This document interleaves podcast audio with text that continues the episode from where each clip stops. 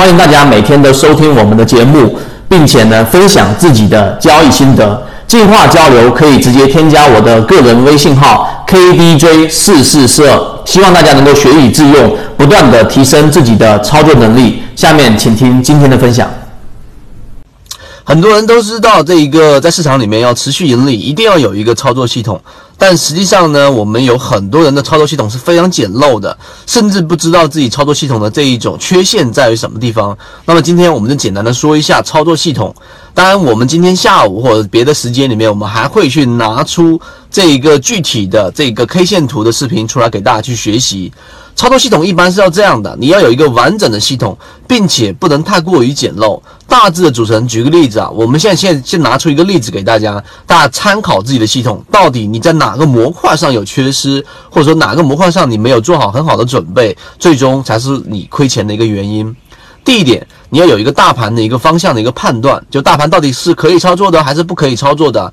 前面我们说过，大盘有新入主力、控盘主力、拉升主力、搏杀主力四种不同的行情。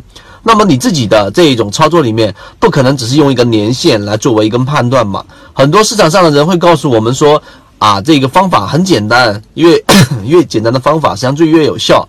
其实这是一种误解。因为我们中国人，在我前面几次视频已经讲过了，我们没有太多的这种学术精神，总是把它极简化。其实真正的极简化是要在复杂化之后才会出来的结果。所以，第一个你要有大盘的这一种不同的区域；第二个，大盘的这一种成功率，大盘的这种横向样本到底有多少的成功率？现在我投入市场。你要有一个概算啊！我说个最简最最简单的方式，那你看一看盘面这一个上涨加速、下跌加速以及创新高加速，这些都可以作为一个判断。第三个，大盘的这一个资金，大盘要涨起来、要启动起来，一定要有资金的伴随，这是第一个大盘。大盘完了之后，下一步呢就是选股，选股就是选行业。行业板块里面，一般选择方向里面有整个行业趋势是不是走好的？第二个行业是不是有资金进入的？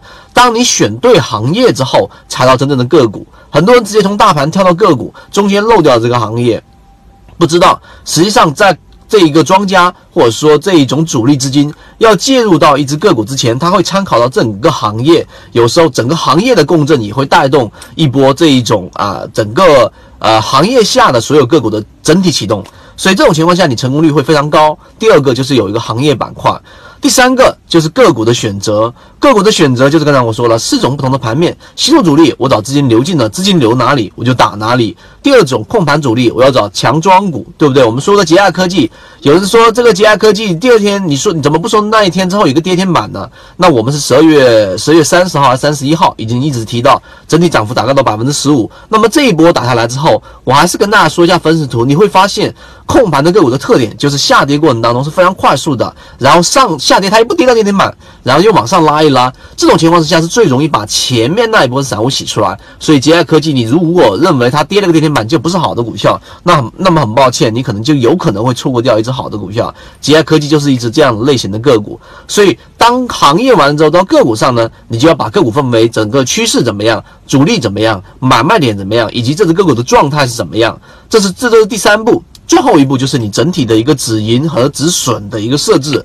这就是一个非常简单的操作系统。当这个系统一旦形成之后，你的操作就会是：我在这一个大盘环境下，我能不能做股票？好，我能。我做什么行业的这个呃个股？怎么样从行业里面筛选出比较安全性的行业？再从行业里面去筛选出符合现在行情的个股？再从这个个股当中，我有一个操作的一个系统，那么你整个操作系统就是完善的了。